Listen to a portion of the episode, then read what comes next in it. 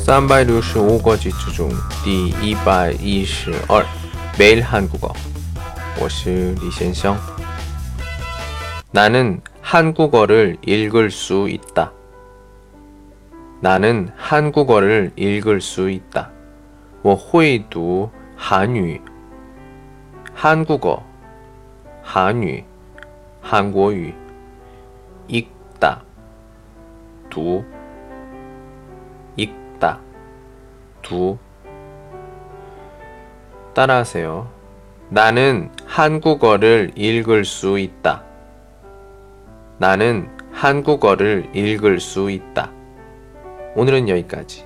안녕.